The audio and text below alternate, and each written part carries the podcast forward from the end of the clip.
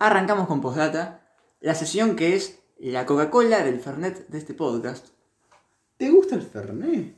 No, por eso. Pero así no. No la bajé de esta manera, por Dios. Soy honesto, que les digo. Va, por Dios no, pero. ¿Quién arranca? A ver, nos estamos señalando. A ver, De quién Tim da- Marín de Doping Way. ¿Quién empieza? Muy poco-. Jero, vos tenés cara. Muy poco rabia de esto.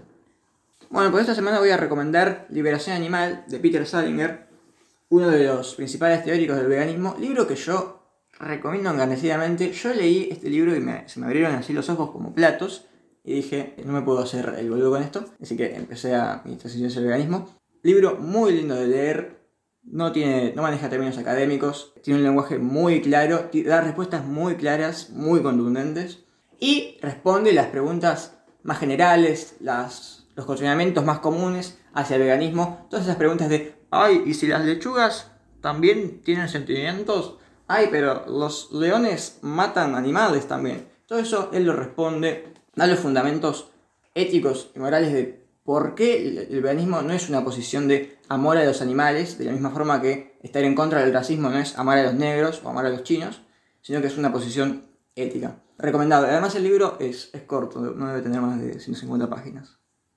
Y con que lean el- los primeros dos capítulos, ya tienen el, el 70% de la idea del libro. Continuando con las recomendaciones, esta semana les recomiendo Fuerza Natural de Gustavo Cerati.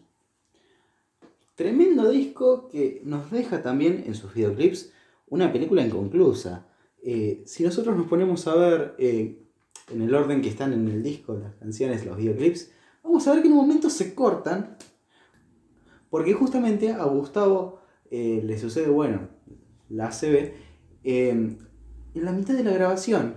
Entonces no se sabe si se terminó eh, de grabar esta película o si sigue oculta al público y es una incertidumbre que los fanáticos de Cerati tienen. Por otro lado también hay un documental de cómo se hace fuerza natural que dura 15 minutos, que está en YouTube y que es una genialidad.